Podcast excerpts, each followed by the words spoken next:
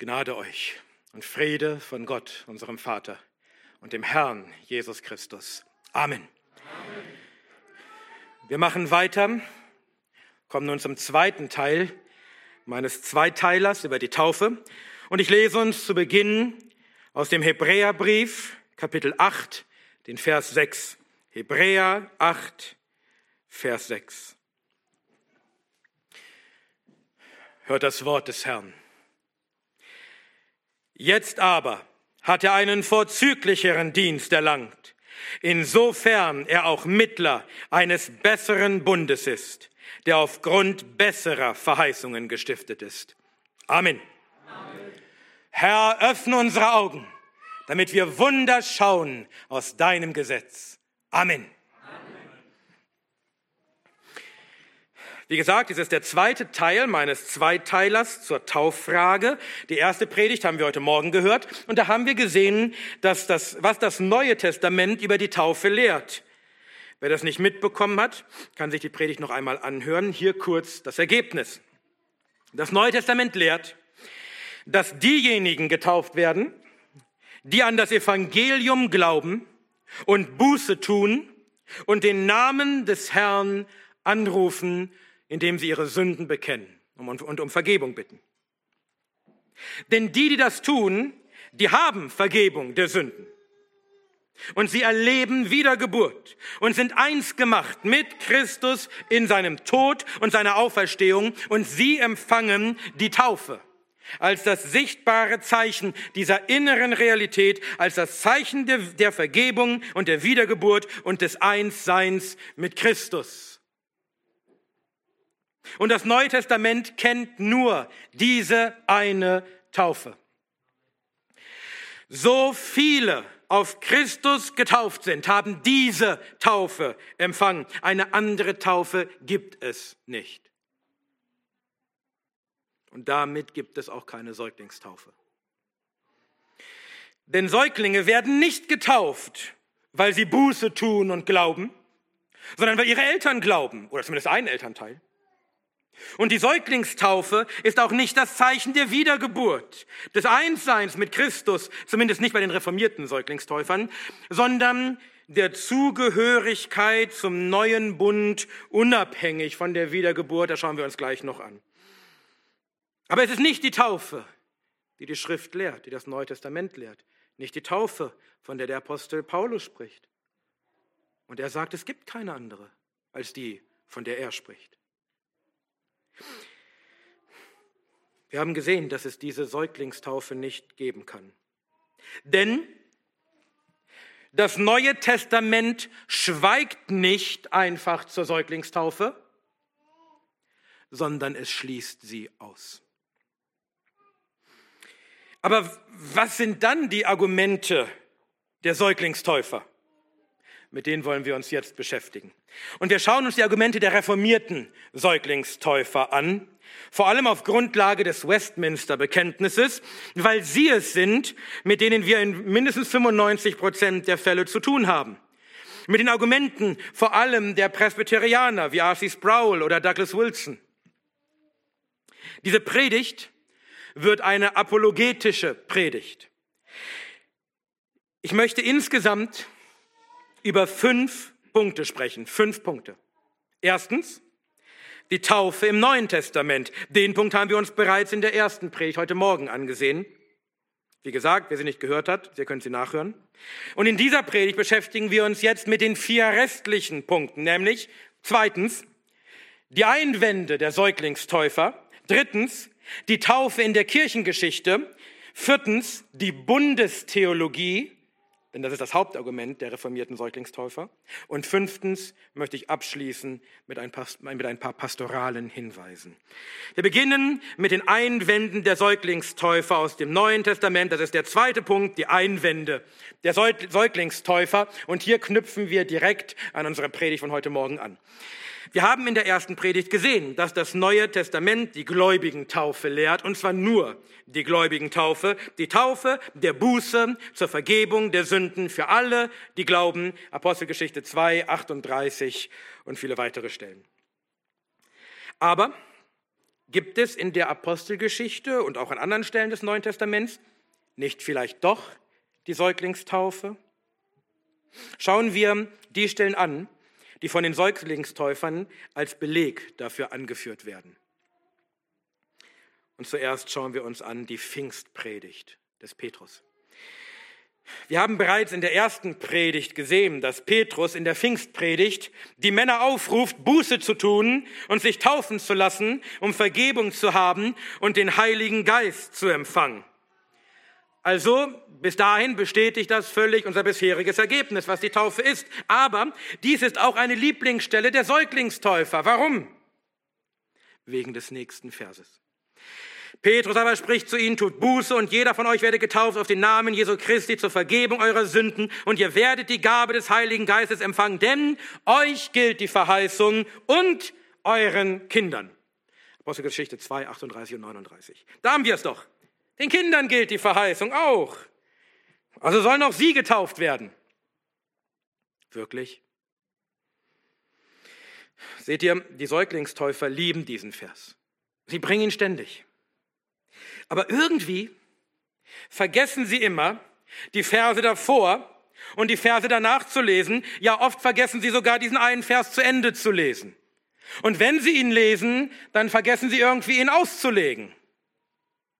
Und das ist ein Fehler, der ihnen normalerweise nicht unterläuft.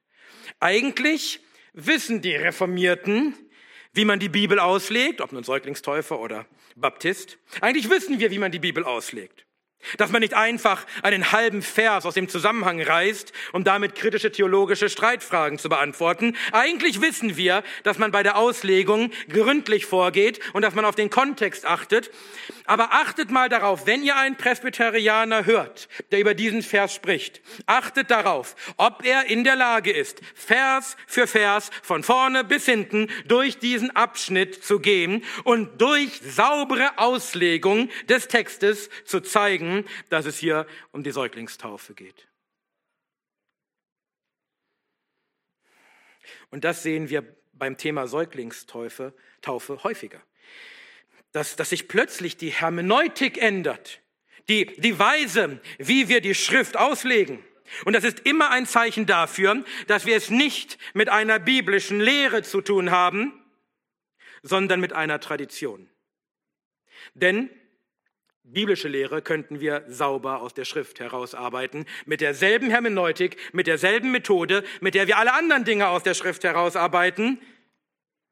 Aber wenn ich das mit einer Lehre nicht kann, sondern sie in die Schrift irgendwie hineinlegen muss, dann habe ich eine Tradition. Also, was meint diese Stelle denn? Lass uns zuerst schauen, was das für eine Verheißung ist um die es hier überhaupt geht und die auch den Kindern gilt. Die Apostel, es ist Pfingsten, die Apostel waren mit dem Heiligen Geist erfüllt worden und fingen an, in anderen Sprachen zu reden. Und einige spotteten. Sie sind voll von süßem Wein. Und Petrus steht auf und redet zu ihnen, wir sind nicht voll von süßem Wein, wir sind Christen, wir trinken keinen Wein. Nein, er sagt, diese sind nicht betrunken, wie er meint, sondern, es ist nämlich erst die sechste Stunde, ist die sechste, ich glaube ja, sondern dies ist es, was durch den Propheten Joel gesagt ist. Das ist die Verheißung. Das ist die Verheißung, von der Petrus hier redet, die Verheißung durch den Propheten Joel. Was ist diese Verheißung? Es wird geschehen in den letzten Tagen, spricht Gott, dass ich von meinem Geist ausgießen werde auf alles Fleisch und eure Söhne und eure Töchter, eure Kinder, werden Weissagen und so weiter. Und es wird geschehen, jeder, der irgend den Namen des Herrn anruft, wird errettet werden. Apostelgeschichte 2, 14 bis 17 und 21.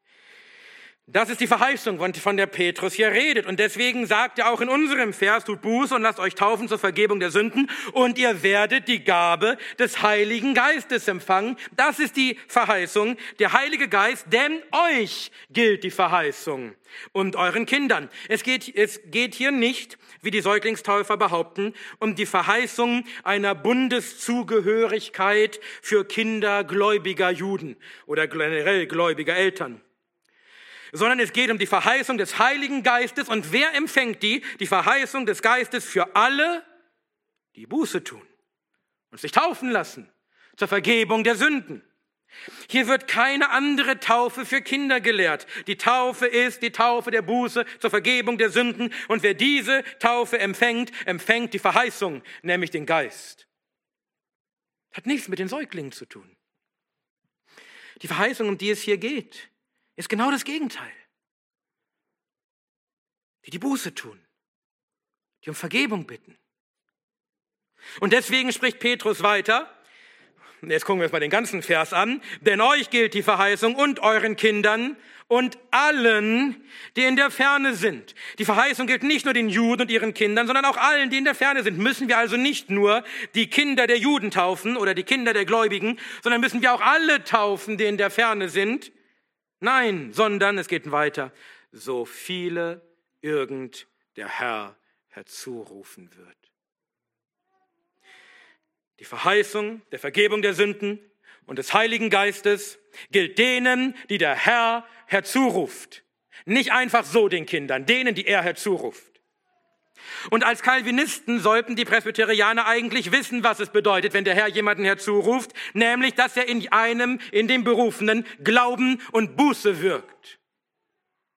Und alle, die der Herr so herzuruft, die haben Vergebung der Sünden und die haben den Heiligen Geist, seien sie nun aus den Juden und ihren Kindern oder aus den Nationen in der Ferne. Deswegen sprechen doch auch die Apostel hier in verschiedenen Sprachen, um zu zeigen, das Evangelium geht jetzt aus zu allen. Ihnen allen gilt die Verheißung. Jeder, der irgend den Namen des Herrn anruft, wird errettet werden und die taufen wir. Seht ihr, es geht nicht um Säuglingstaufe, es geht um etwas viel Herrlicheres. Es geht um, die, um das Evangelium, um die frohe Botschaft der Rettung in Christus für alle Menschen und alle Generationen, Eltern und Kinder, Juden und Nichtjuden, nahe und ferne, Menschen aus allen Sprachen. Deswegen sprechen die Apostel in Sprachen. Die Verheißung ist nicht die Verheißung einer Bundeszugehörigkeit, Kraft, Geburt für alle Kinder der Juden, sondern die Verheißung der Vergebung und des Geistes für alle, die der Herr herzuruft, denen er Glauben und Buße schenkt. Die werden getauft.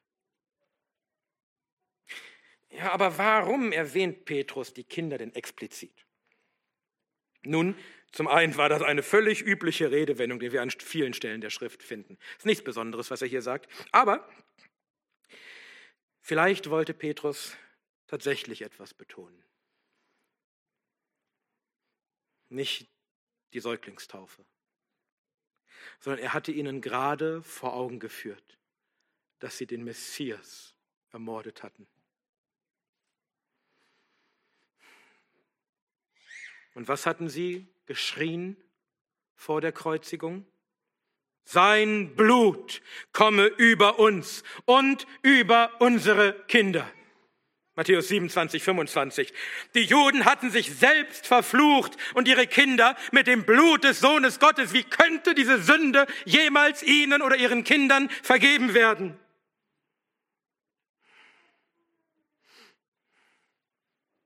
Und nun spricht Petrus zu ihnen. Es ist Vergebung da für eure Sünden, selbst für die. Vergebung für euch und für eure Kinder, auf denen das Blut des Herrn ist. Ihr müsst nur Buße tun und euch taufen lassen zur Vergebung der Sünden.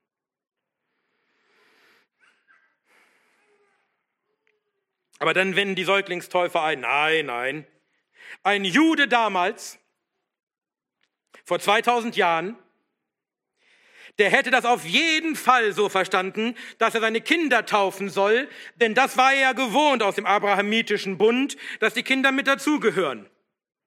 Woher wissen die Säuglingstäufer das? Ich weiß nicht genau, was ein Jude vor 2000 Jahren so gedacht hätte. Haben Sie ein Sonderwissen? Das klingt ja fast nach Gnostizismus. Meine Antwort darauf ist die. Gib mir nicht deine Mutmaßungen, sondern gib mir die Schrift. Und hier lese ich nichts davon. Was sagt denn die Schrift? Was sagt denn die Schrift? wie die Juden das verstanden haben. Wir müssen ja nicht mutmaßen, wir können ja in die Schrift schauen. Wie haben sie es verstanden? Die nun sein Wort aufnahmen, wurden getauft. Apostelgeschichte 2,41. Wer wurde getauft? Die sein Wort aufnahmen, die glaubten, die Buße taten, die der Herr herzurief. Nicht, die nun sein Wort aufnahmen und ihre Kinder wurden getauft. Hatten sie Petrus nicht verstanden? Doch. Sie hatten genau verstanden, was er hier lehrt. Und deshalb wurden die getauft, die sein Wort aufnahmen, die glaubten, die Buße taten und Vergebung hatten und die Verheißung empfingen, nämlich den Geist und nicht einfach alle ihre Säuglinge mit. Diese Stelle lehrt nicht die Säuglingstaufe, sondern die Gläubigentaufe. Das zweite Argument, was gerne angeführt wird, die Haushaltstaufen. Die Schrift berichtet von mehreren Haushaltstaufen, wo die getauft werden, die zu einem Haushalt gehören. Familienmitglieder, Hausangestellte, Sklaven. Auch das eine Lieblingsstelle der Säuglingstäufer, mehrere. Denn da wurden doch sicher auch Säuglinge getauft. Schauen wir uns das an. Das Haus des Cornelius. Die erste Haushaltstaufe, von der wir lesen. Petrus kommt in das Haus von Cornelius und verkündigt ihm und seinen Verwandten und Freunden, die er eingeladen hatte, dass jeder, der an Christus glaubt, Vergebung der Sünden empfängt. Und dann heißt es, während Petrus noch diese Worte redete, fiel der Heilige Geist auf alle, die das Wort hörten. Dann antwortete Petrus, könnte wohl jemand das Wasser verwehren, dass diese nicht getauft würden, die den Heiligen Geist empfangen haben, wie auch wir. Er befahl aber, dass sie getauft würden. Apostelgeschichte 10, 43 bis 48. Wieder das gleiche Muster. Sie hören das Wort und sie glauben es, bestätigt durch den Heiligen Geist, der sie rettet. Das Zeichen ihrer Errettung und sie werden getauft. Wieder keine Säuglingstaufe, sondern Gläubigentaufe. Die werden getauft, die das Wort hörten und auf die der Geist kam zur Bestätigung ihres Glaubens. Später wird, wird dann auch bestätigt, dass das ganze Haus tatsächlich gerettet wurde, also Glauben hatte. Apostelgeschichte 11, 14. Weiter zum Haus der Lydia.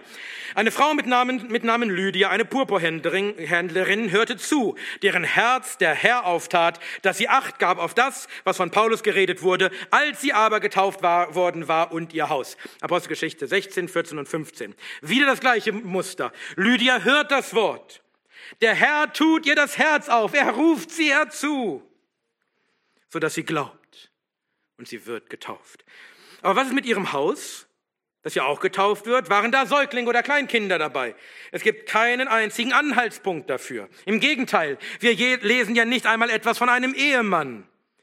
Vermutlich hatte sie auch keinen, denn es heißt ihr Haus. Wenn sie einen Mann gehabt hätte, wäre es sein Haus gewesen. Wer gehörte denn zu ihrem Haus? Nun, sie war Purpurhändlerin und damit sicher ziemlich reich, denn Purpur war ein Luxusartikel.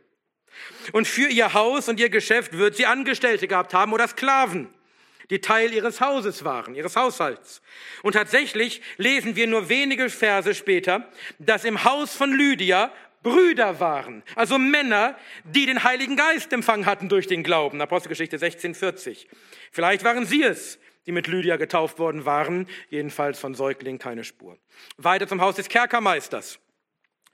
Sie aber sprachen, glaube an den Herrn Jesus und du wirst errettet werden, du und dein Haus.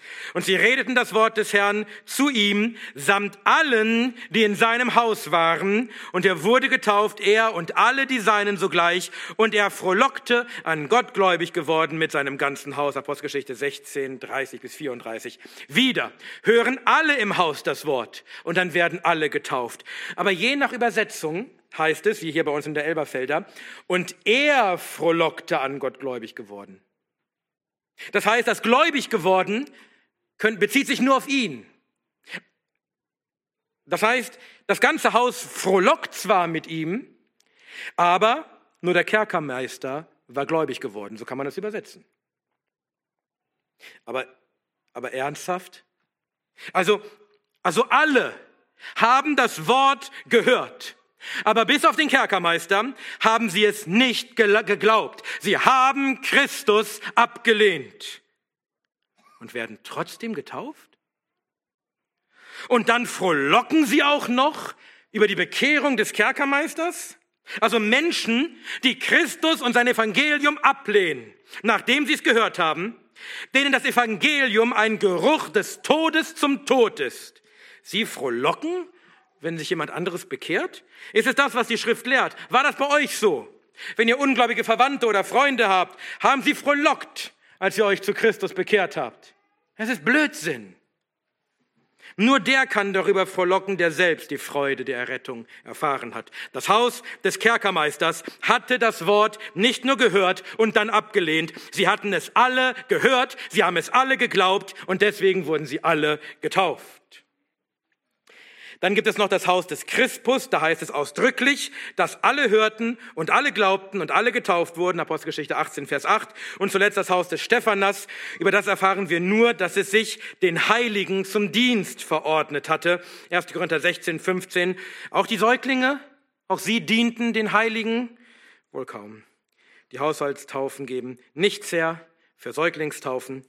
Und einige Säuglingstäufer geben das auch zu, aber sie behaupten, die Haushaltstaufen gäben genauso wenig her für die, für die gläubigen Taufe. Wir Baptisten könnten auch nicht ausschließen, dass Säuglinge getauft wurden. Doch, das können wir sehr wohl. Wir haben es gerade gesehen und getan.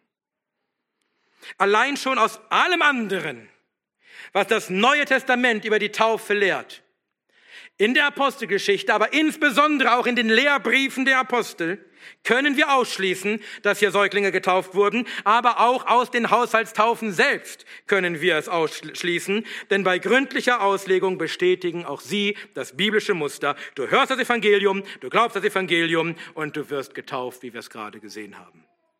Das ist saubere Auslegung. Also das ist und bleibt die einzige Taufe, die wir in der ganzen Apostelgeschichte finden. Eine andere Taufe haben wir nicht gesehen, weil es sie nicht gibt. Es gibt aber noch einen dritten, einen dritten Punkt, nämlich die heiligen Kinder.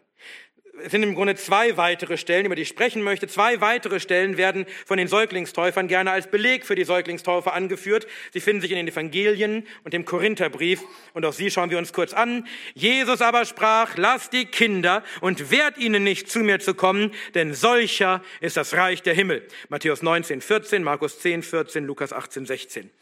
Hier geht es nicht um Säuglingstaufe oder um Bündniszugehörigkeit, sondern Jesus nimmt den Glauben der Kinder als Beispiel, wie wir alle glauben müssen, um in das Himmelreich zu kommen. Vergleiche Matthäus 18, Vers 3. Nicht ihrer, der Kinder, ist das Reich der Himmel, sondern solcher, solcher, die glauben mit einem kindlichen Glauben. Und natürlich dürfen wir unsere Kinder niemals daran hindern, zu Jesus zu kommen und sein Wort zu hören oder Segen zu empfangen. Und wir dürfen sie auch niemals daran hindern, getauft zu werden, wenn sie an Christus glauben. Dazu später mehr, aber hier geht es nicht um irgendeine Taufe oder Bundeszugehörigkeit. Und die zweite Stelle, wenn ein Bruder eine ungläubige Frau hat und diese willigt ein, bei ihm zu wohnen, so entlasse er sie nicht. Und wenn eine Frau einen ungläubigen Mann hat und dieser willigt ein, bei ihr zu wohnen, so entlasse sie den Mann nicht. Denn der ungläubige Mann ist geheiligt durch die Frau und die ungläubige Frau ist geheiligt durch den Bruder. Sonst wären ja eure Kinder unrein. Nun aber sind sie heilig. 1. Korinther 7, 12 bis 14. Hier geht es ebenfalls nicht um Kindertaufe oder um Bundeszugehörigkeit. Es geht um die Frage, ob jemand rein oder heilig ist. Hier geht es in diesem Kontext um die Frage der Legitimität einer gemischten Ehe aus einem Gläubigen und einem Ungläubigen. Ist es eine reine Ehe oder eine unreine Ehe oder eine geheiligte Ehe? Sind die Kinder aus dieser Ehe unrein oder heilig? Und seht ihr, dass dass die Kinder mindestens eines Gläubigen heilig sind, bedeutet nicht, dass man sie taufen soll, sondern dass Gott sie in besonderer Weise geheiligt, das heißt abgesondert, ausgesondert hat und sie gesegnet hat durch den gläubigen Elternteil. Denn was für ein Segen was für eine Aussonderung für Gott, abgesondert von all den anderen Kindern. Wenn dein Kind gläubige Eltern hat, die von Anfang an, noch vor der Geburt, für das Kind beten um seine Errettung, die es erziehen in den Wegen des Herrn und die ihn von Kindheit an das Evangelium bringen. Wenn es hier um Taufe ginge, dann müsste entweder der ungläubige Ehegatte auch getauft werden, denn es heißt, dass auch er durch den gläubigen Ehepartner geheiligt ist, oder das Kind ist irgendwie anders geheiligt als der ungläubige Ehegatte. Und einige argumentieren auch so, weil das Wort, das das Kind, was hier, das hier für das Kind steht, häufig mit Heilige übersetzt wird. Also eure Kinder sind Heilige. Aber was soll das denn bitte bedeuten? Denn Heilige sind die, die gerechtfertigt sind durch den Glauben an Christus. Also ist mein Kind doch automatisch gerechtfertigt, automatisch gerettet, auch ohne Glauben? Einfach Kraft Geburt? Das ist aber nicht die reformierte Lehre von der Säuglingstaufe und das ist auch nicht das Evangelium. Und was, wenn der ungläubige Ehegatte die Taufe des Kindes nicht will und sie verhindert? Kommt immer wieder vor. Was entgeht dem Kind dann? Ist es dann weniger geheiligt? Weil es nicht Teil des Bundes werden darf? Auch hier geht es nicht darum. diese Stelle hat auch nichts mit der Tauffrage zu tun. Aber wir sollten es ernst nehmen, dass unsere Kinder heilig sind. Gott hat uns unsere Kinder gegeben, damit wir sie heilig erziehen in der Zucht und der Mahnung des Herrn, dass wir für sie beten und dass wir sie zu Christus führen. Und dann sollen sie die Taufe empfangen. Es bleibt also dabei, das Neue Testament lehrt nicht die Säuglingstaufe und er enthält auch kein Beispiel einer Säuglingstaufe. Wenn man alles, wo man Säuglingstaufe sieht, kann man nicht aus, der, aus dem Neuen Testament herausholen. Man muss es erst da hineinlesen. Stattdessen lehrt das Neue Testament konsistent die gläubigen Taufe als die einzige Taufe, die es gibt für Christen. Aber wie kam es dann überhaupt dazu, dass die Kirche anfing, Kinder zu taufen? Ist doch eigentlich recht klar. Und an dieser Stelle machen wir kurz zur Auflockerung einen Ausflug in die Kirchengeschichte. Das ist der dritte Punkt, die Kirchengeschichte. Ihr seht, es wird ein bisschen länger heute. Ein Argument der Säuglingstäufer ist nämlich, dass die Kirche schon immer Säuglinge getauft habe. Tatsächlich gibt es aber keinen Beleg dafür, dass es vor dem zweiten Jahrhundert überhaupt Säuglingstaufen gab. Und auch dann finden wir vor allem Schriften gegen die Säuglingstaufe. Hier nur ein Beispiel. Um 200 nach Christus schrieb Tertullian in seinem Werk über die Taufe in Bezug auf Kinder, Zitat, Sie sollen kommen, wenn sie herangewachsen sind. Sie sollen kommen, wenn sie gelernt haben, wenn sie darüber belehrt sind, wohin sie gehen sollen. Sie mögen Christen werden, sobald sie imstande sind, Christus zu kennen. Will man etwa die göttlichen Güter einem anvertrauen, den man irdische noch nicht anvertraut? Sie, sie mögen lernen, um ihr Seelenheil bitten, damit man nur einem Bittenden gebe. Nach Tertullian soll man Kinder also erst taufen, wenn sie die christliche Lehre verstanden und Christus erkannt haben und um Rettung bitten. Das klingt ziemlich nach dem, was wir im Neuen Testament gesehen haben. Tertullian war Baptist. Aber wir sehen daran auch, dass die Kindertaufe ein Thema wurde in der Kirche. Und das lag daran, dass sich zur selben Zeit eine falsche Lehre ausbreitete, eine Irrlehre, nämlich, dass das Wasser in der Taufe an sich Sünden abwasche. Deshalb ließen sich viele erst auf dem Sterbebett taufen, um möglichst sündlos von der Erde zu scheiden. Das bekannteste Beispiel ist wohl Kaiser Konstantin. Und diese Praxis wandte man auch bei sterbenden Kindern an und davon gab es leider sehr viele damals. Bevor sie starben, wurden sie noch schnell getauft, um ihnen die Sünden abzuwaschen und sie so gerecht zu machen vor Gott. Der Grund für den Beginn der Kindertaufe war also eine Irrlehre, die im Widerspruch stand zum Evangelium, nämlich der Rettung durch den Glauben allein und nicht durch Wasser.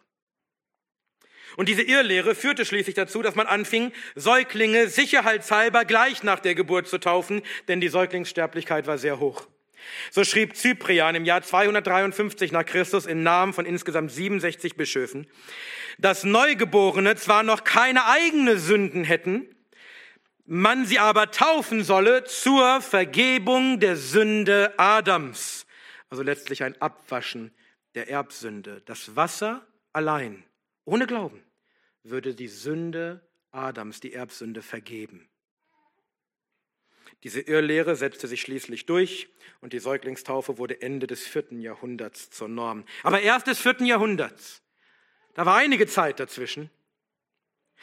Und dass sie zur Norm wurde, dabei spielte sicher auch eine Rolle, dass das Christentum zeitgleich zur Staatsreligion im Römischen Reich wurde und das richtige Taufverständnis nun mit staatlicher Gewalt durchgesetzt wurde. Im Jahr 391 erließ der römische Kaiser ein Edikt, dass jede andere Taufe mit dem Ausschluss aus der menschlichen Gesellschaft bestraft würde. Und zur Zeit der Reformation, machen wir einen Sprung, hatte sich das kaum geändert. Die Politik hatte weiter großes Interesse an der Säuglingstaufe. Aus Gründen des staatlichen Zusammenhalts, denn entweder warst du ein protestantischer Staat oder ein katholischer Staat, also mussten auch alle Protestanten oder Katholiken sein von Geburt an. Aber auch zum Beispiel aus Gründen der Steuer, denn das Taufregister bildete die Grundlage für die Steuer. Wenn man überhaupt wusste, wer lebt in meinem Reich, wer ist mir steuerpflichtig. Und so wurde die Gläubigentaufe vielerorts unter Todesstrafe gestellt. Heute Morgen haben wir zwei Beispiele davon gehört. Und spätestens nach dem völlig verrückten Täuferreich von Münster in den 1530er Jahren betrachteten alle die Täufer nur noch als Verrückte und als Bedrohung. Und das alles trug sicher dazu bei, dass die Reformatoren die Säuglingstaufe gar nicht in Frage stellen konnten und schon zu ihrer Zeit warf man ihnen deshalb vor, sie hätten die notwendige Trennung von Staat und Kirche nicht vollzogen. Und es ist heute noch so, und es ist heute noch ein Riesenproblem. In unserem Land mit den zwei großen Staatskirchen leben Millionen und Millionen von Menschen, die als Kind besprenkelt wurden und die zu einer Kirche gehören und die meinen, sie sind auf dem Weg in den Himmel, dabei gehen sie in die ewige Verdammnis. Aber einige Reformatoren erkannten zumindest, dass die bisherige Begründung für die Säuglingstaufe unbiblisch und mit dem Evangelium unvereinbar war. Doch anstatt konsequent zu sein und die Säuglingstaufe aufzugeben, erdachte Calvin eine neue Begründung für die Säuglingstaufe, indem er eine neue Bundestheologie entwickelte. Die war aber ein Novum in der Kirchengeschichte. Bullinger hatte ein paar ähnliche Ideen etwa zur gleichen Zeit, aber niemand vor Calvin hatte jemals so argumentiert. Die reformierte Tauflehre ist also nicht historisch. Im Gegenteil, sie ist ahistorisch. Denn die historische Begründung war eine ganz andere, eine unbiblische. Stattdessen zeigt die Kirchengeschichte, zum einen, dass alle großen Männer auch fehlbar sind, auch ein Calvin. Und es zeigt, die Kirchengeschichte zeigt, dass die gläubigen Taufe die vorherrschende Praxis der frühen Kirche war. Und dies bis ins vierte Jahrhundert hinein. Lass uns als nächstes schauen. Das wird jetzt der größte und schwierigste Punkt. Ja, ich bitte euch, versucht nochmal konzentriert zu sein. Wir wollen jetzt als nächstes schauen, was denn das Hauptargument von Calvin, was das Hauptargument der reformierten Säuglingstaufer ist. Es wurde von Calvin entwickelt, aber es wurde von allen übernommen. Ist, das ist auch die Grundlage vom Westminster Bekenntnis und so weiter. Wir kommen zum vierten Punkt, die Bundestheologie. Das ist die neue Begründung der Reformierten für die Säuglingstaufe, entwickelt von Calvin. Denn weil auch die reformierten Säuglingstaufer wissen, dass sich die Säuglingstaufe nicht aus dem Neuen Testament begründen lässt, wie man es auch versuchen mag.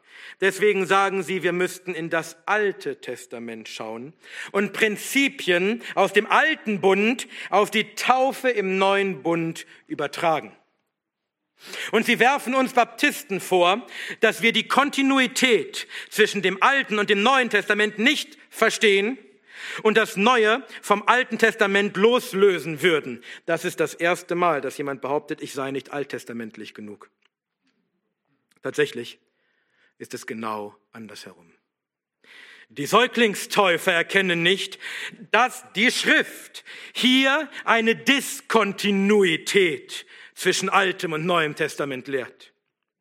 Wir haben bereits gesehen, dass der Weg ins Alte Testament von vornherein versperrt ist, weil die Taufe eine Anordnung des Neuen Testaments ist und das Neue Testament definiert, was die Taufe ist und wer sie empfängt und dass es keine andere Taufe gibt. Es ist eine abschließende Definition und damit lässt das Neue Testament keinen Raum für irgendwelche Hinzufügungen aus dem Alten Bund.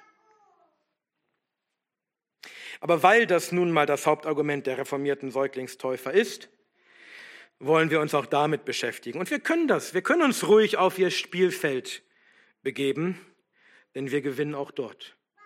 Wir schlagen sie auch in ihrem eigenen Spiel. Denn auch wenn die Säuglingstäufer das Gegenteil behaupten, haben wir Baptisten uns viel gründlicher mit dem Verhältnis zwischen altem und neuem Bund beschäftigt als die Säuglingstäufer. Und das mussten unsere Vorväter auch, denn sie argumentierten damals ja gegen die vorherrschende Position. Sie waren damals die Verfolgten und sie mussten besonders gründlich schauen und besonders gute Argumente haben. Und die haben wir.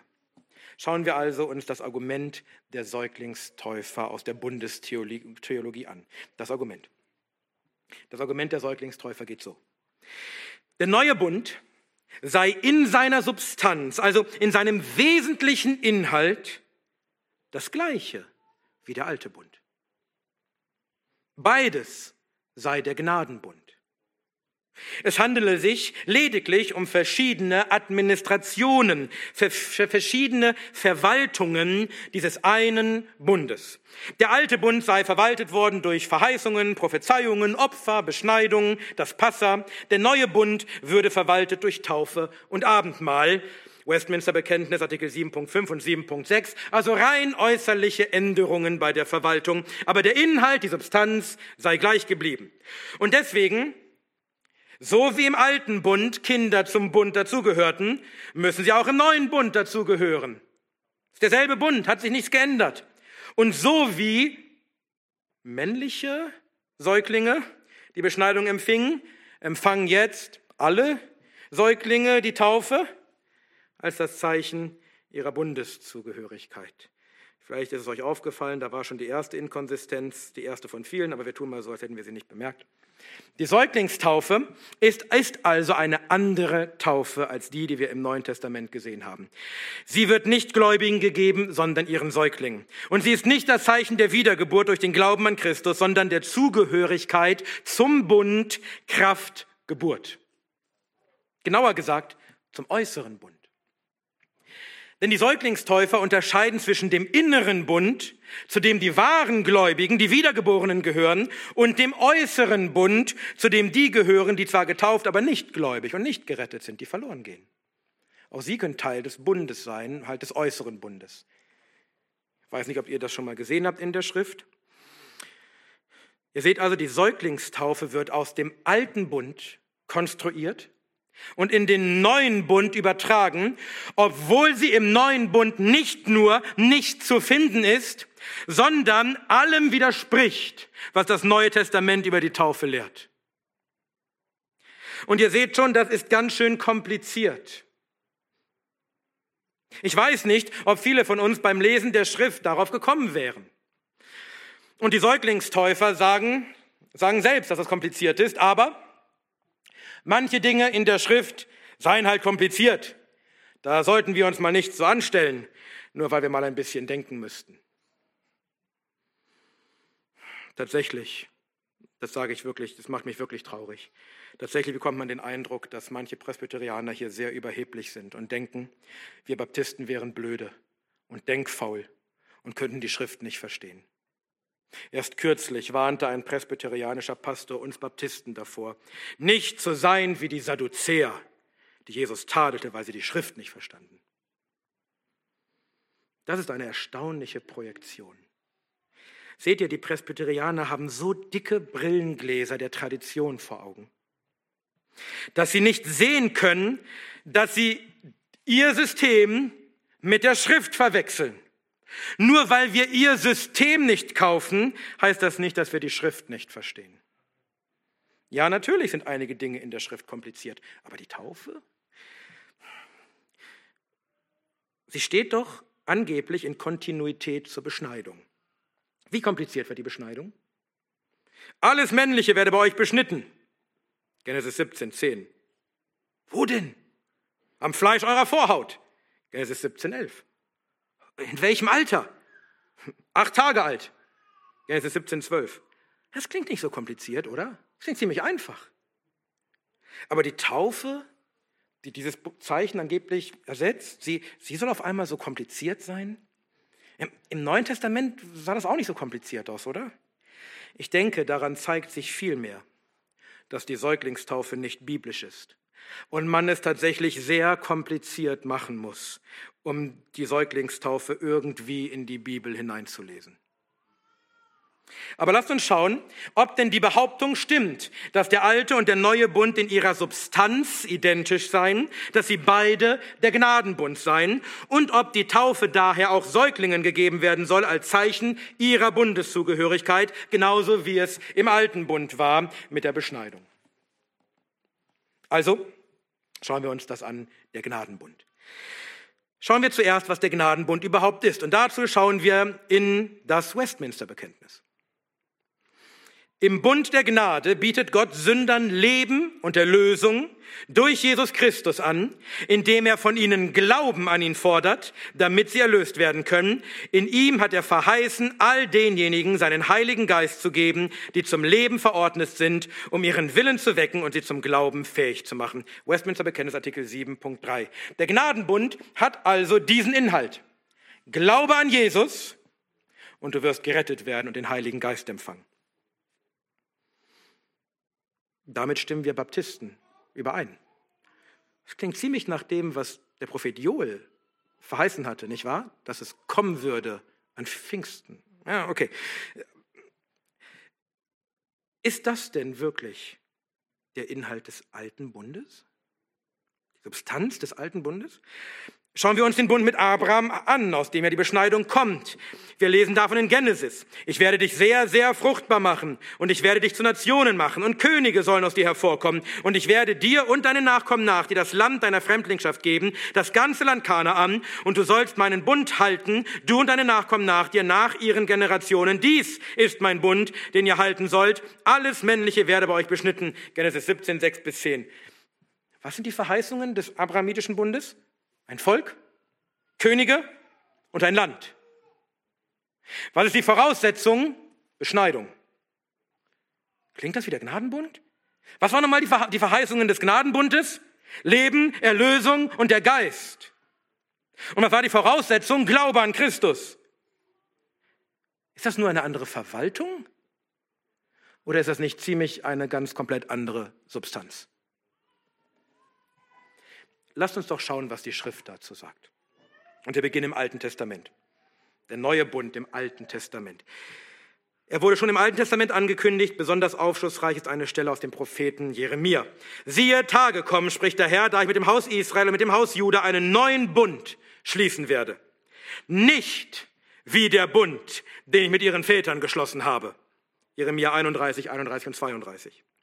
Gott verheißt hier den neuen Bund und allein schon vom Begriff her sollte uns eigentlich allen klar sein, dass neu und alt nicht dasselbe sind, sondern ein Gegensatz. Dies ist ein neuer Bund, nicht nur eine neue Verwaltung desselben Bundes. Er ist nicht wie der Bund, den ich mit ihren Vätern geschlossen habe. Ja, äußere Verwaltung, die Administration hat sich ja nur geändert. Nein, sondern hier ist der Gegensatz. Es geht weiter.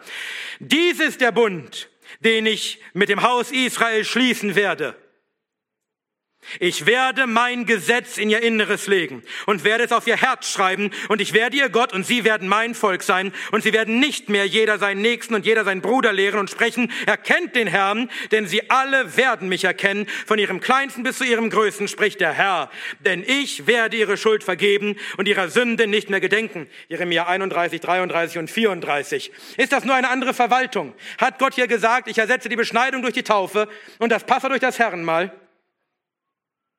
Nein, was macht den neuen Bund aus? Was unterscheidet ihn von dem alten Bund, der an der mit den Vätern gemacht wurde? Erstens, Gott legt sein Gesetz in unser Inneres und schreibt es auf unser Herz, sodass wir wirklich sein Volk sind von Herzen. Und zweitens, wir alle im, im neuen Bund erkennen Gott vom kleinsten bis zum größten, denn uns allen sind die Sünden vergeben. War das der alte Bund mit Abraham? Nein, es ist der neue Bund. Und jeder, der Teil dieses neuen Bundes ist, hat ein neues Herz und hat Gott erkannt und hat Vergebung der Sünden und er hat auch den Geist, Hesekiel 36, 26. Aber einige Säuglingstäufer erwidern dann, ach, das ist doch gar nicht neu. Früher hat Gott sein Gesetz auf Steintafeln geschrieben, jetzt schreibt er es halt auf Herzen. Aber es ist doch dasselbe Gesetz, es ist nur eine Frage der Form. Ich denke mir das nicht aus. Das ist in einem Buch, das veröffentlicht ist.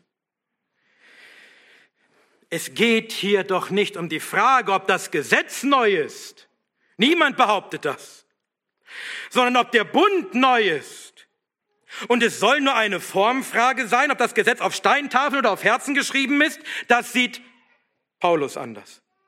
Ihr seid unser Brief geschrieben nicht mit Tinte, sondern mit dem Geist des lebendigen Gottes, nicht auf steinerne Tafeln, sondern auf fleischerne Tafeln des Herzens. Wir sind Diener des neuen Bundes, nicht des Buchstabens, sondern des Geistes, denn der Buchstabe tötet. Der Geist aber macht lebendig. 2. Korinther 3, 2, 3 und 6. Die Frage, ob das Gesetz auf, mit, auf dein Herz geschrieben ist durch den Heiligen Geist, ist keine Formfrage. Es ist der alles entscheidende Unterschied, der Unterschied zwischen Leben und Tod. Die Steintafeln waren der Dienst des Todes, 2. Korinther 3, Vers 7. Ist das Gesetz nur auf Steintafeln, dann verdammt es dich. Ist es hingegen auf deinem Herzen geschrieben, dann beweist es, dass du ein neues Herz hast und den Geist hast und Vergebung deiner Sünden, dass du frei bist von der Verdammnis. Einige sagen dann weiter, ja, und dass es hier heißt, dass alle Gott erkennen, das meint nur, dass das Evangelium jetzt klarer offenbart ist. Auch das wurde in einem Buch veröffentlicht. Das ist niemals die Bedeutung von Erkennen. Wir haben erst vor kurzem in einer, in einer Predigt durch den, durch den Römerbrief davon gehört. Jemand, jemanden zu erkennen bedeutet immer eine intime Kenntnis, eine persönliche Beziehung. Jeremia schreibt doch, dass wir alle Gott erkennen, nicht, weil das Evangelium jetzt klarer ist, sondern weil er uns vergeben hat. Es geht hier darum, dass Gott uns die Sünden vergibt und uns in eine persönliche Beziehung mit ihm bringt. Und wir erkennen ihn und lieben ihn als unseren persönlichen Retter und Vater, der uns vergeben hat und uns angenommen hat. Aber vielleicht legen wir das ja hier falsch aus. Lass uns doch mal schauen, wie das Neue Testament diese Stelle aus Jeremia auslegt. Der neue, der neue Bund im Neuen Testament. Der Hebräerbrief beschäftigt sich intensiv mit dem Verhältnis zwischen dem alten und dem neuen Bund und dort finden wir auch eine ausführliche Behandlung der Stelle aus Jeremia. Das hier ist also die unfehlbare apostolische Auslegung der Stelle aus Jeremia. Wird sie den Säuglingstäufern recht geben? Oder uns. Jetzt aber hat Christus einen vorzüglicheren Dienst erlangt, insofern er auch Mittler eines besseren Bundes ist, der aufgrund besserer Verheißungen gestiftet ist. Denn wenn jener erste Bund untadelig wäre, so wäre kein Raum gesucht worden für einen zweiten. Denn tadeln spricht er zu ihnen, hier ist das Zitat aus Jeremia, siehe Tage kommen, spricht der Herr, da werde ich in Bezug auf das Haus Israel und in Bezug auf das Haus Juda einen neuen Bund vollziehen und so weiter, indem er sagt, einen neuen, hat er den ersten alt gemacht. Was aber alt wird und veraltet, ist dem Verschwinden nahe. Hebräer 8, 6 bis 13. Wir lesen hier vom ersten Bund gegenüber dem zweiten Bund, nicht von zwei Verwaltungen. Wir lesen vom neuen Bund, der deswegen so heißt, weil er nicht der alte Bund ist, sondern den ersten Bund alt macht, ihn verschwinden lässt. Seht ihr, es ist nicht eine Fortführung des alten Bundes mit anderen Mitteln. Es ist ein Ersetzen des alten Bundes mit etwas völlig Neuem. Ein Veralten lassen, ein Verschwinden lassen des alten Bunds. Es sind nicht bessere Verwaltungen, nicht bessere Sakramente. Es ist ein besserer Verbund mit besseren Verheißungen. der neue Bund ist ein besserer Bund. Warum? Weil er bessere Verheißungen hat. Nicht die gleichen wie der alte Bund, die nur irgendwie anders verwaltet wurden. Bessere Verheißungen. Denn Jesus ist nun unser Mittler. Was bedeutet das?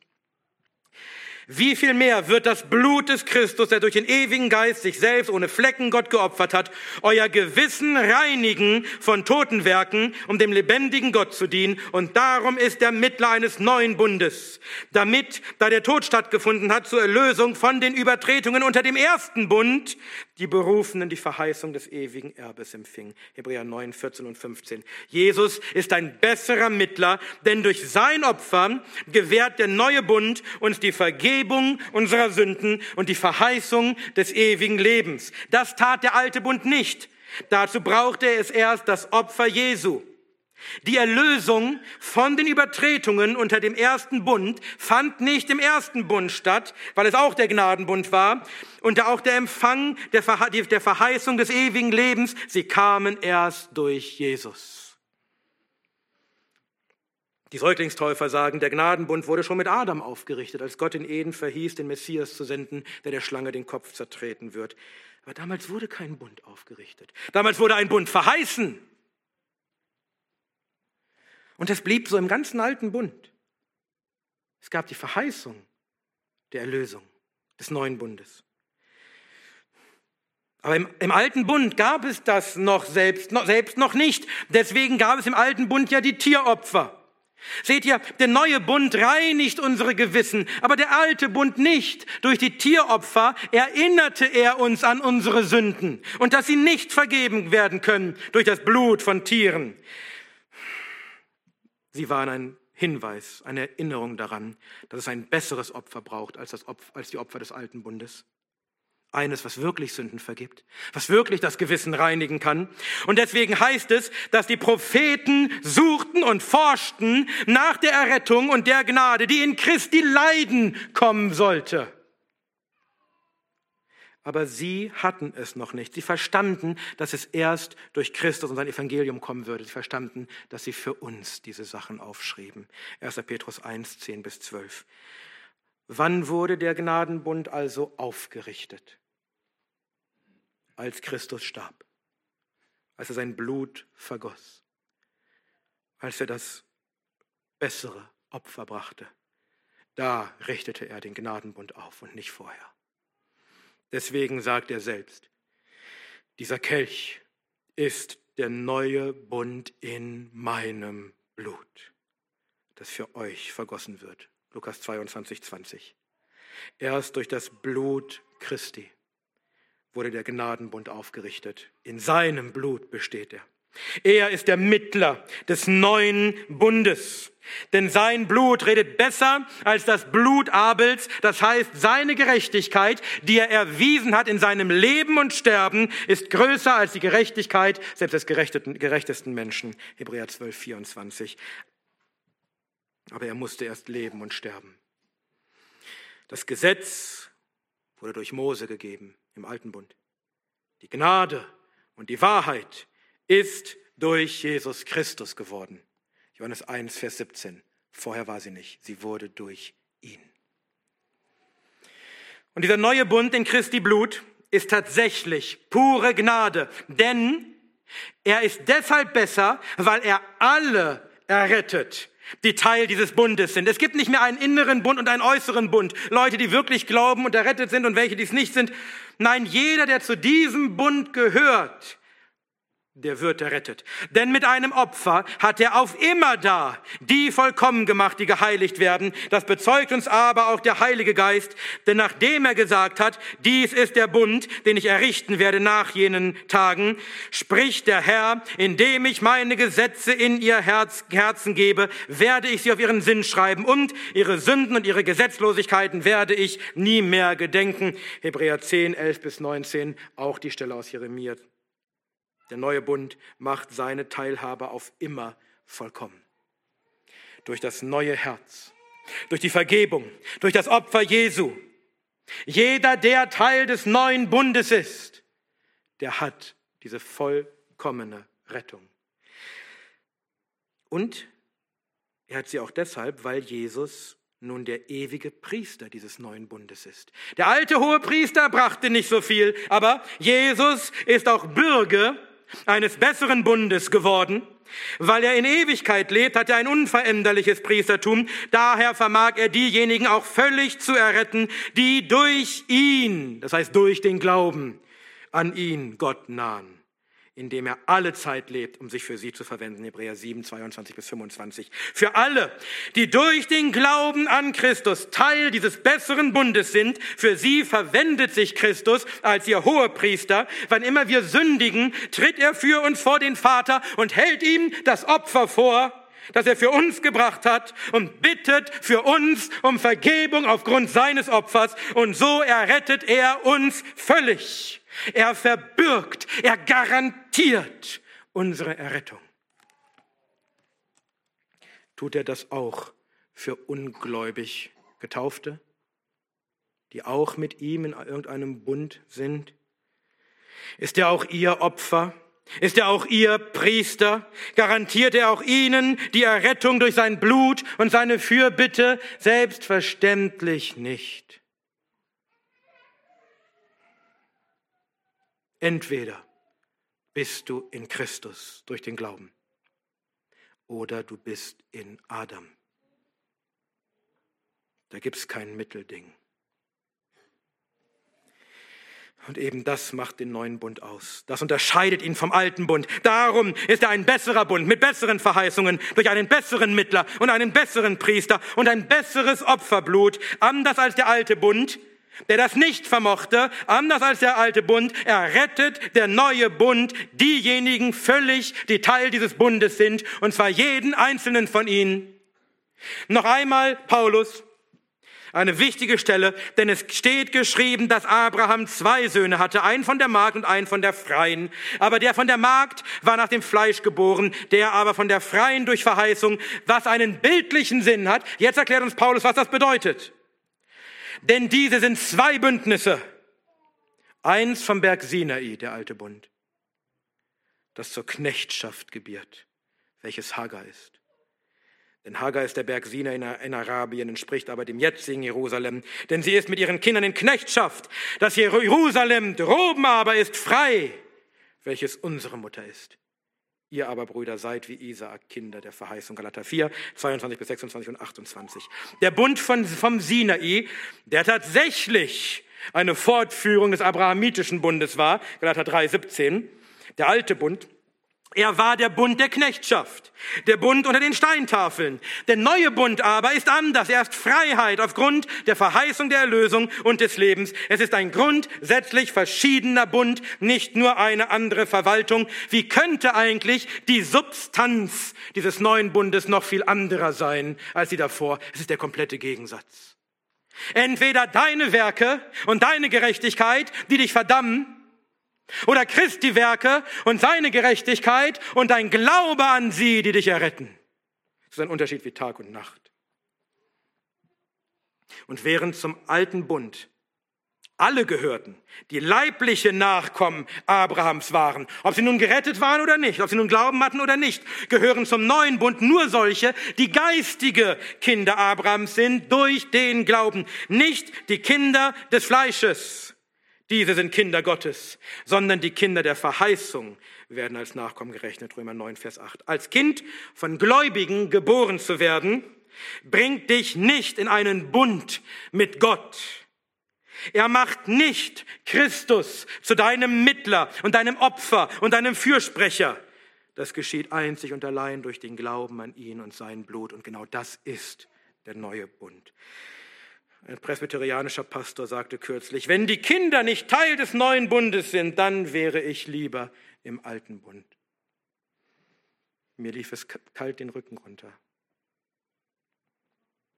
Propheten suchten und forschten. Engel begehren hineinzuschauen in diesen besseren Bund mit den besseren Verheißungen und dem besseren Mittler, in diesen Bund, der endlich retten kann. Und du wärst lieber im alten Bund? Du willst lieber die Steintafeln? Du willst lieber Sinai? Wenn dein System dich zu so einer unbiblischen und törichten Aussage verleitet, dann ist etwas grundlegend falsch. Das Herrliche im neuen Bund ist doch nicht, dass Kinderkraftgeburt automatisch zu einem äußeren Bund gehören und vielleicht doch alle verloren gehen, sondern dass die Gnade erschienen ist in Christus und allen vollkommen das Heil bringt, die durch den Glauben Teil dieses neuen Bundes sind. Deswegen ist er besser. Der alte Bund konnte das nicht. Deswegen braucht es den neuen. Schauen wir uns noch den Einwand der Säuglingstäufer an. Obwohl das alles so klar und so eindeutig ist, wie es klarer und eindeutiger nicht sein könnte, wenden die Säuglingstäufer ein. Ja, aber es heißt doch, dass Abraham das Zeichen der Beschneidung als Siegel der Gerechtigkeit des Glaubens empfing. Römer 4, Vers 11. Also war der Bund mit Abraham doch der Gnadenbund, in dem man gerettet wird durch den Glauben. Und die Beschneidung war das Siegel, so wie heute die Taufe.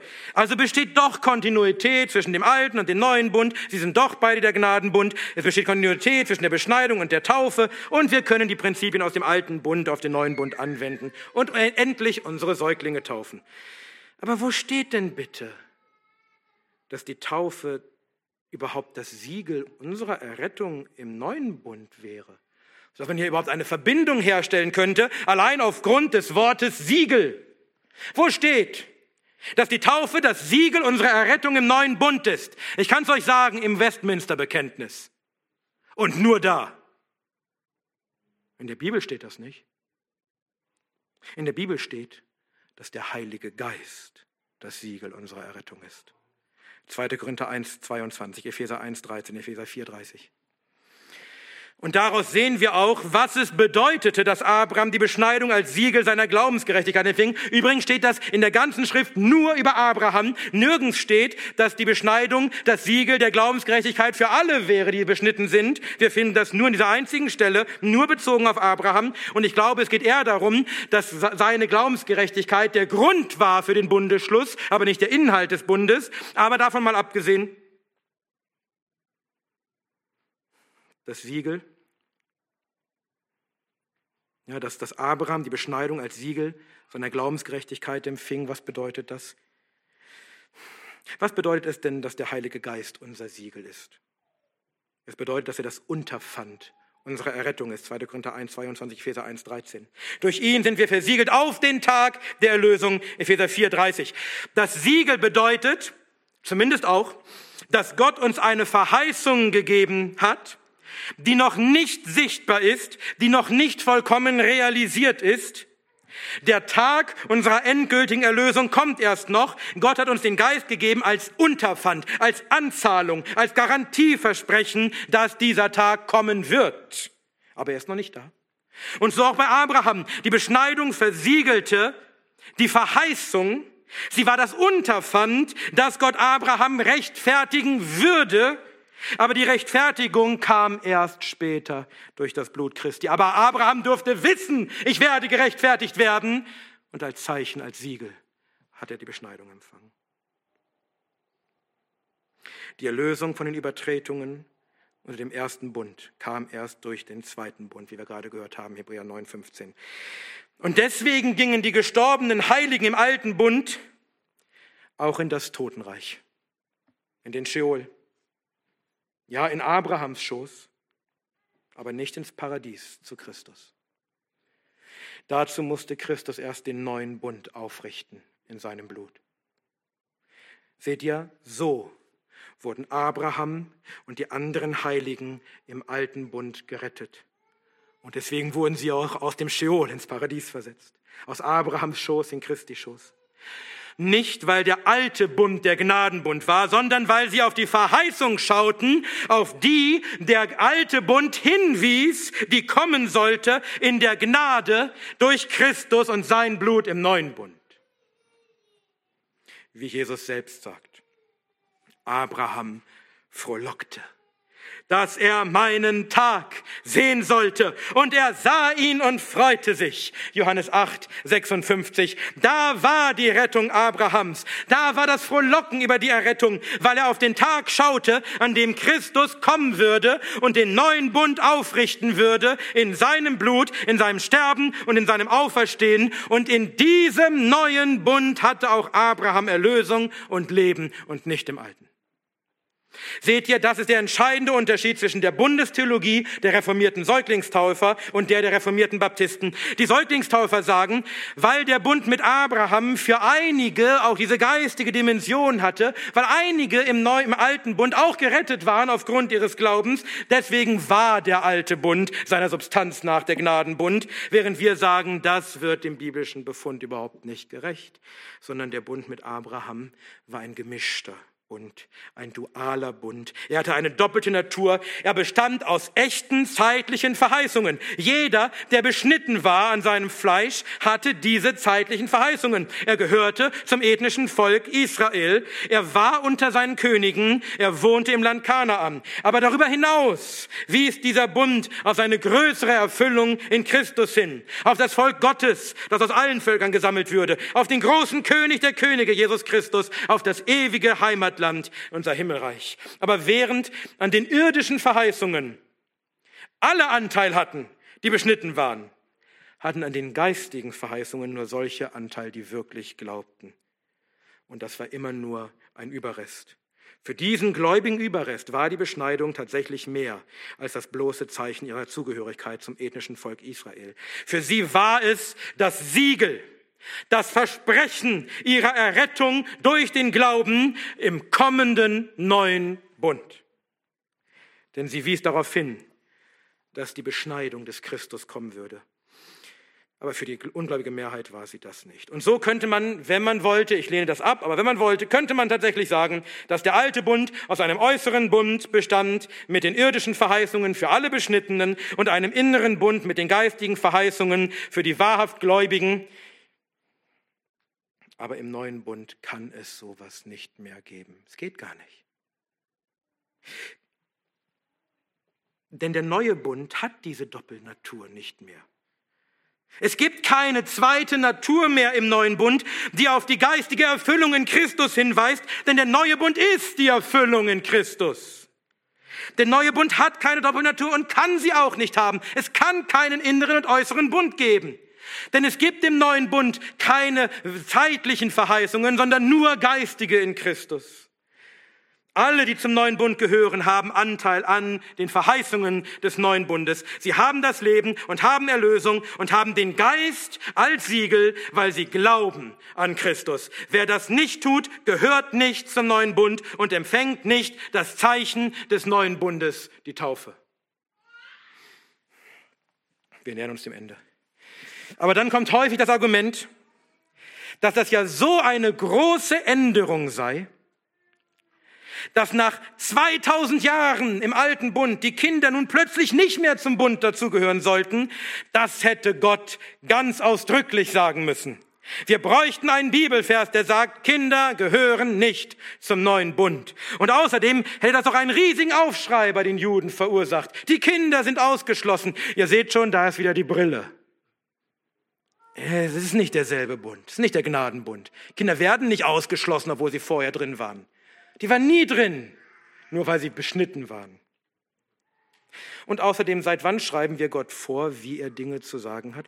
Ist die Dreieinigkeit wichtig? Dann müsste Gott wortwörtlich schreiben, ich bin dreieinig. Ist die Natur Jesu wichtig? Dann brauche ich den Vers, Jesus ist wahrer Mensch und wahrer Gott. So läuft das doch nicht, so läuft das nie indem Gott eindeutig, und wir haben das gesehen, indem er eindeutig sagt, was der neue Bund ist und was das Bundeszeichen die Taufe ist und wer sie empfängt, hat er Säuglinge ausgenommen. Und es braucht keinen Extravers mit wortwörtlicher Bestätigung für die, die das nicht verstehen können. Und warum hat es bei den Juden keinen Aufschrei gegeben? Zum einen gab es ja wohl einen, einen großen Streit. Es gab überhaupt keinen größeren Streit in der frühen Kirche bei den Aposteln als den um die Beschneidung. Deswegen musste das einzige Apostelkonzil einberufen werden. Das war das ständige Streitthema bei den Juden. Aber selbst wenn man sagt, ja, da ging es aber nicht ausdrücklich um die Kinder. Okay, wie wäre es hiermit? Es gab bei den Juden keinen Aufschrei wegen der Kinder, weil die Juden alle Baptisten waren. Weil sie alle verstanden, was die Apostel lehrten. Petrus an Pfingsten, Paulus in seinen Briefen, der ganze Hebräerbrief der den Juden nur dieses eine Thema erklärt, nämlich dass der neue Bund anders ist als der alte, besser als der alte, weil er nur aus Gläubigen besteht und sie vollkommen rettet. Ihr wisst, ich komme aus einer Kirche, die Säuglinge tauft. Ich wurde, wie nennt man das? Ich wurde getauft als Säugling. Als ich zwei Wochen war, habe ich drei Kreuze mit Wasser auf die Stirn bekommen. Also ich komme aus einer Kirche, wo die Kinder dazugehören. Als ich errettet wurde und die Gläubigen Taufe empfing, habe ich nicht aufgeschrien wegen der Kinder, sondern ich habe verstanden, dass eine gewaltige Veränderung an mir geschehen war, die nicht einfach an jedem Kind Kraftgeburt geschieht. Ich habe verstanden, dass ich wiedergeboren war, errettet war dass ich zum ersten Mal wirklich im Bund mit Gott war, durch den Glauben, dass Christus nun mein Mittler war und mein Fürsprecher, dass sein Blut mich nun reinigte und dass ich die Taufe empfange als äußeres Zeichen dieser geistigen Realität. Und vielleicht haben die Juden das ja einfach auch verstanden. Denn das ist es, was die Apostel lehren, was die Schrift lehrt. Seht ihr, manchmal wirken solche ausgedachten Argumente, solche hypothetischen Szenarien, sie wirken so ganz überzeugend, die sind gar nicht, sind heiße Luft.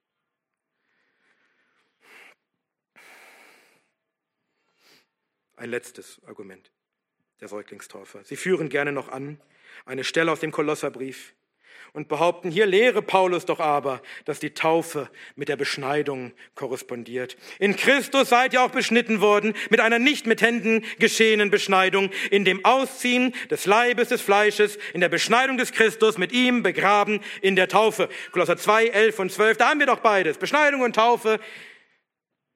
Ja, wir müssen genau lesen. Zum einen kommt die Beschneidung am Fleisch hier überhaupt nicht vor.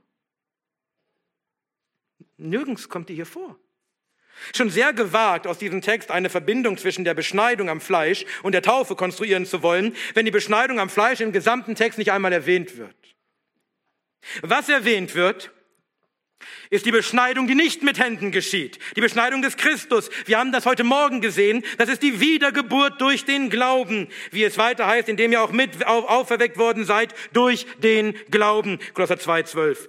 Diese Beschneidung am Herzen, diese Beschneidung am Herzen, die Wiedergeburt, das ist die Erfüllung der Beschneidung am Fleisch. Nicht die Taufe, die Beschneidung am Herzen. Darauf deutete die Beschneidung am Fleisch hin. Ihr müsst am Herzen beschnitten werden. Ihr müsst wiedergeboren werden. Ihr braucht ein neues Herz und das bekommt ihr durch den Glauben an den, der kommen wird.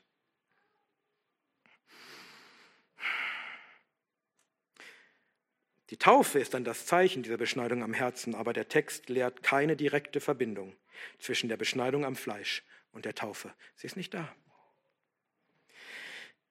Wenn das so wäre, Warum haben die Apostel den ständigen Streit wegen der Beschneidung nicht genauso gelöst? Indem sie den Juden einfach erklären, dass die Taufe jetzt die neue Verwaltung ist und die Beschneidung fortführt. Der Presbyterianer Douglas Wilson, den ich sonst sehr schätze für sein klares Denken, sagt, was hindert uns daran, diese Verbindung zu ziehen zwischen Beschneidung am Fleisch und Taufe?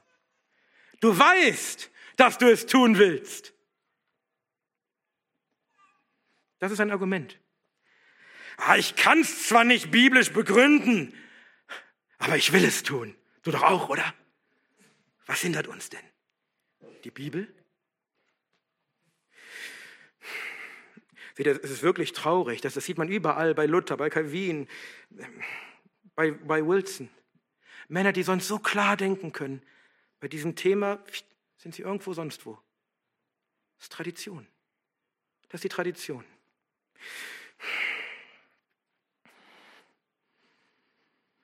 Seht ihr? Und ich finde, das fasst das eigentlich gut zusammen, was Douglas Wilson hier gesagt hat. Man kann die Säuglingstaufe nicht biblisch begründen. Ernsthaft, wir könnten noch weiter und weiter reden. Ich könnte noch viele andere Sachen anführen. Keine Angst, mache ich nicht. Aber es ist doch schon jetzt klar, man kann die Säuglingstaufe nicht biblisch begründen. Man tut sie einfach, weil man es will. Wie Douglas Wilson einmal sagte. Und ich finde, das ist das beste Argument für Kindertaufe, weil es so süß ist, Kinder zu taufen. Okay.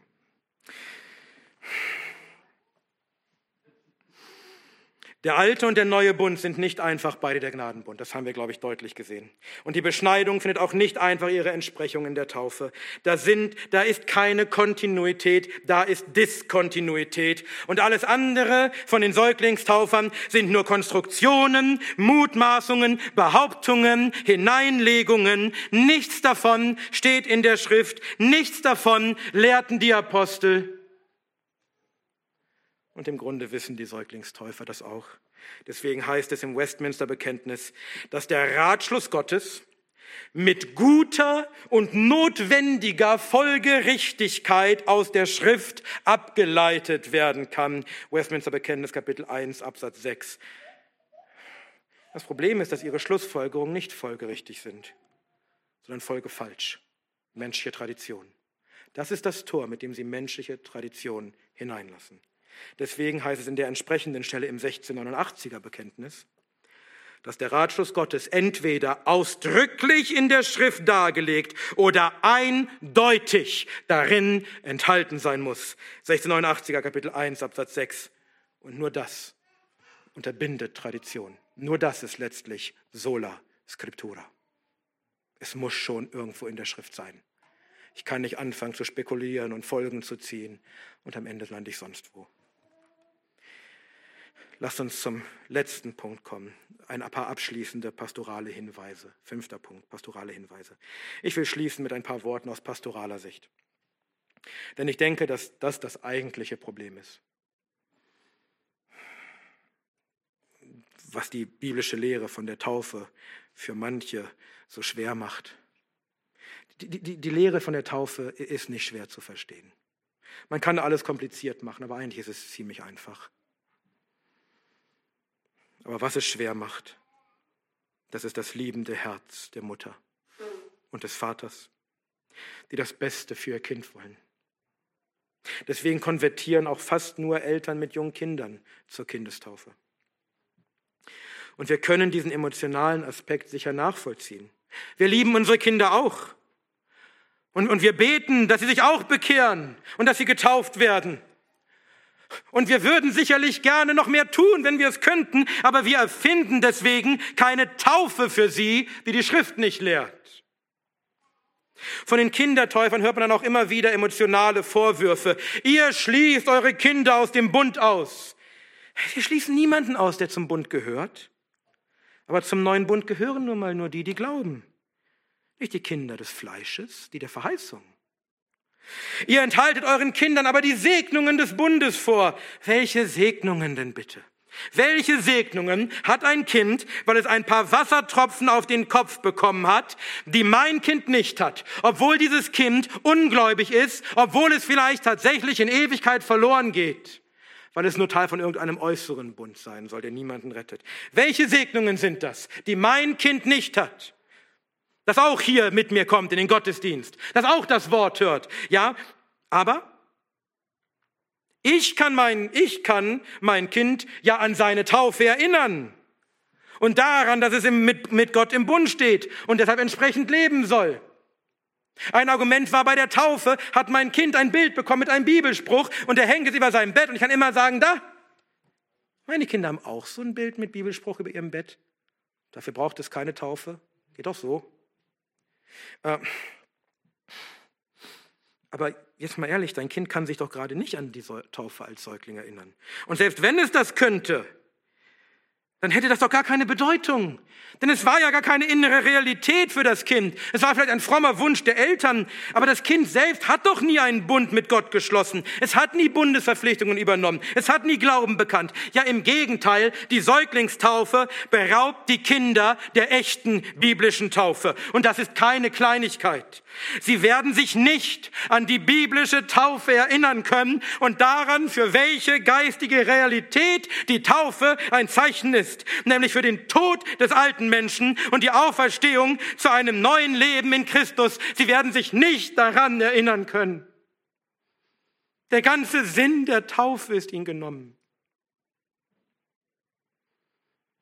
Eine Besprenkelung mit Wassertropfen auf den Kopf eines Säuglings ist nichts. Gar nichts. Es macht nur das Wahre kaputt. Aber ihr Baptisten behandelt eure Kinder lieblos, als seien sie Gottlose. Äh, wenn sie nicht gerechtfertigt sind durch den Glauben an Christus, dann sind sie Gottlose. Römer 4, Vers 5. Aber das heißt nicht, dass wir sie lieblos behandeln. Doch, doch, ihr sagt nämlich euren Kindern immer, dass sie sich bekehren müssen. Oh. Oh. Das hat ein presbyterianischer Pastor wirklich kürzlich so gesagt.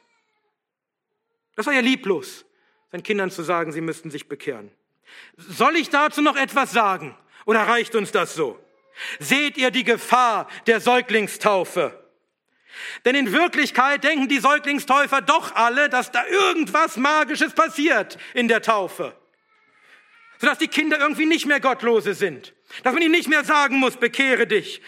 Das besprenkelte Kind muss also nicht zur Bekehrung aufgerufen werden, ja? Dann haben wir das Evangelium verraten. Die Rettung allein durch Glauben. Ein letztes. Aber ich kann meinem Kind das Vater unser beibringen. Ich denke mir das alles nicht aus. Das steht alles in Büchern und so. Okay, also ist dein Kind durch die Säuglingstaufe zu einem Kind Gottes geworden und kann deshalb zu ihm Vater sagen, und mein Kind kann das nicht. Also dein Kind hat den Geist der Kindschaft empfangen durch die Wassertropfen auf seinem Kopf. Seht ihr, wie, wie die Gefahr ist, dass man das vermischt? Die Wassertropfen mit dem eigentlichen Evangelium? mit der eigentlichen Kindschaft, mit der eigentlichen Wiedergeburt. Und deswegen, wenn du schon Kindertäufer sein willst, dann sei Lutheraner, dann glaub an die Taufwiedergeburt. Das ist konsequenter. Tu es nicht. Wassertropfen auf den Kopf eines Säuglings bringen keine Segnungen.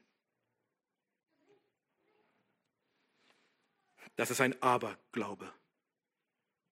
Aber wisst ihr, was die Segnung eurer Kinder ist? dass sie gläubige Eltern haben. Und damit möchte ich schließen. Eure Kinder sind heilig. Sie sind nicht Kinder Gottes, wenn sie sich nicht bekehrt haben, aber sie sind dennoch heilig. Sie sind anders als andere Kinder. Denn Gott hat sie dir gegeben. Sie haben gläubige Eltern. Und wir müssen sie erziehen in der Zucht und Ermahnung des Herrn. Und wir müssen ihnen keine falsche Sicherheit geben, weil irgendwann, als sie Säuglinge waren, Wasser auf sie gesprengt wurde, sondern wir müssen sie liebevoll, aber dennoch ermahnen, noch gehörst du nicht zum Gnadenbund. Noch kannst du die Taufe nicht empfangen. Du musst glauben an Christus, denn das ist der einzige Weg, um jemals gerettet zu werden. Und dann lass dich taufen zur Vergebung der Sünden. Geschwister, vertraut auf die Güte Gottes. Ihr seid nicht gütiger als Gott. Ihr müsst nicht versuchen, irgendwas hinzuzufügen, um die Errettung eures Kindes wahrscheinlicher zu machen. Die Rettung kommt vom Herrn. Und er wird alle seine Erwählten erretten. Dafür braucht es kein erfundenes Ritual, sondern Glauben und Gehorsam und Gebet. Und wenn der Herr sich über dein Kind erbarmt, und es Wiedergeburt erlebt, dann taufe es. Und wenn es das mit fünf Jahren tut oder mit sechs Jahren tut, dann taufe es mit fünf oder sechs Jahren. Wir dürfen für unsere Kinder keine höheren Hürden aufstellen als für jeden anderen auch. Denn wir sind die wahren Kindertäufer. Wir taufen alle wahren Kinder Gottes, egal wie klein sie sein mögen. Alle, die glauben an den Herrn. Möge unser gnädiger Gott alle unsere Kinder erretten. In dem Namen Gottes, des Vaters, des Sohnes und des Heiligen Geistes. Amen. Amen.